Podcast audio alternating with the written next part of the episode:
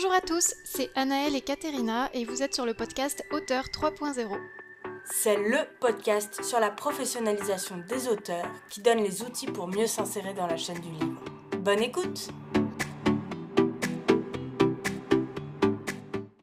Dans ce nouvel épisode, nous allons aborder la fameuse question des plateformes.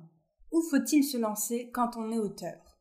Avant de commencer, j'aimerais qu'on distingue les différents types de plateformes. Il y a d'abord les bien connus réseaux sociaux comme Facebook, TikTok, Instagram, Twitter ou Skyblue. Attention, YouTube et Pinterest n'en font pas partie. Leur algorithme est similaire à celui de Google, ce sont plutôt des moteurs de recherche. Il existe aussi des plateformes non sociales de création de contenu, comme le blog, le podcast et la newsletter.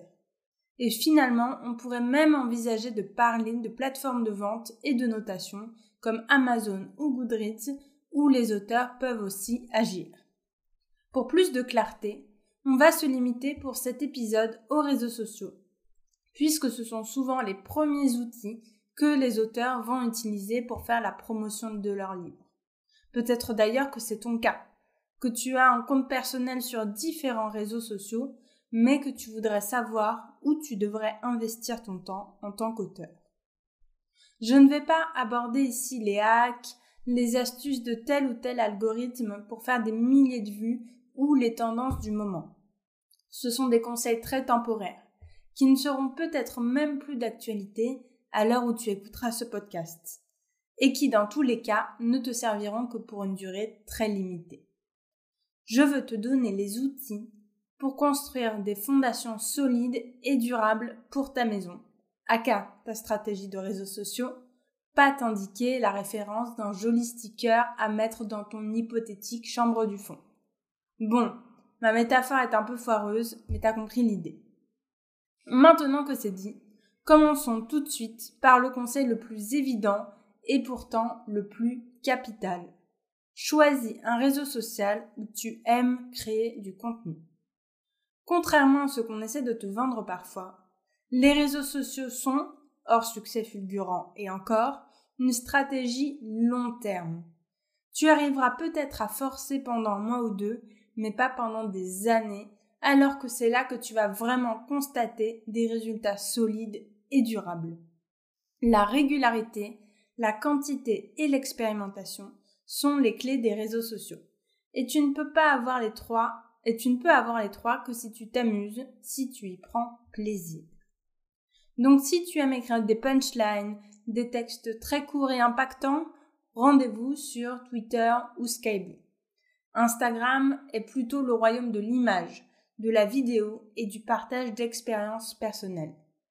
TikTok est le lieu rêvé pour les vidéos courtes, les mises en scène et les lives. Tu peux aussi te baser sur le contenu que tu préfères consommer. Si tu n'as jamais été sur TikTok, mais que tu scrolles Instagram toute la journée, tu commences avec une longueur d'avance sur Instagram parce que tu en connais déjà les codes, tu as identifié les formats qui t'inspirent ou qui au contraire te font lever les yeux au ciel. Bon, j'aimerais quand même apporter une nuance parce que je sais que la majorité des auteurs qui vont me lire vont se dire qu'elles préfèrent l'écrit, voire l'image, mais qu'elle déteste la vidéo. Si c'est ton cas, je t'invite à te demander est-ce que tu n'aimes vraiment pas le format vidéo en général ou est-ce que ça ne s'applique qu'à l'idée de créer les tiennes? Est-ce que c'est un choix réfléchi ou est-ce que c'est en réalité la peur d'être face caméra, de t'exposer, de te mettre en scène qui te bloque? Il n'y a pas de mauvaise réponse à ça. Tu peux choisir de manière réfléchie de ne jamais montrer ton visage et quand même vendre des livres ou apprendre à apprivoiser et apprécier ton image. Une précision cependant. Il est bien plus facile de créer de l'empathie, de l'enthousiasme et donc au final une envie d'acheter via une vidéo plutôt que simplement avec du texte. Le dernier critère de choix est purement marketing. Où sont les lecteurs et lectrices de ton roman? Le but est de construire une présence long terme, donc si tu penses écrire dans le futur dans des genres différents de ton roman actuel, inclus-les dans ta réflexion.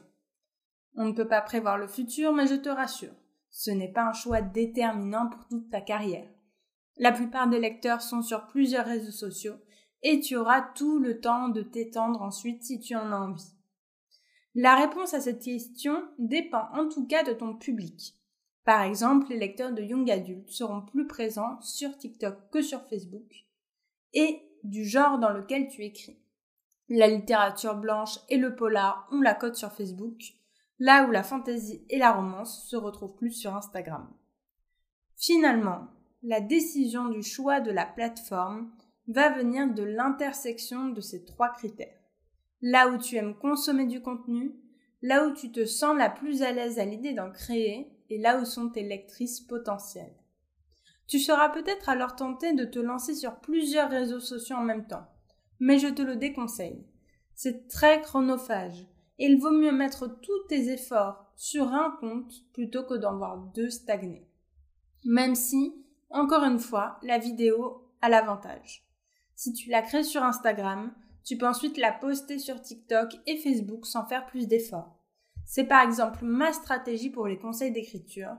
Et même si mon compte TikTok ne grossit que lentement, vu que je ne fais qu'y reposter le contenu d'Instagram, cela me permet d'avoir du contenu sur la plateforme sans effort supplémentaire. Bon, je suis en train de rentrer un peu trop dans les détails des techniques mais c'était surtout pour t'encourager à t'investir au maximum sur un réseau social que tu auras choisi sans dépenser inutilement ton énergie dans les autres. Attention au syndrome de l'objet brillant. Si tu n'obtiens pas tout de suite des résultats, ne te laisse pas tenter par la promesse de succès facile sur une autre plateforme, car tu risquerais d'être déçu. Il n'y a pas de mauvais choix. Il s'agit surtout de tester et de persévérer pour trouver le contenu qui plaira à toi et à tes lectrices. Dernière note. Si tu as trouvé le réseau social qui te plaît, mais que la partie vidéo t'intimide, n'oublie pas que tu peux imaginer des tonnes de contenus sans parler face caméra. Euh, tu peux imaginer un diaporama de photos légendées, une vidéo en musique de toi qui écris en passant par de la voix off. Et rappelle-toi, une décision basée sur tes préférences, oui, mais pas sur tes peurs. Et voilà, c'est tout pour cet épisode. Et si le podcast t'a plu, n'hésite pas à laisser 5 étoiles sur ton appli de podcast. C'est la meilleure façon de nous encourager à continuer. Et moi, je te dis à très bientôt pour un nouvel épisode.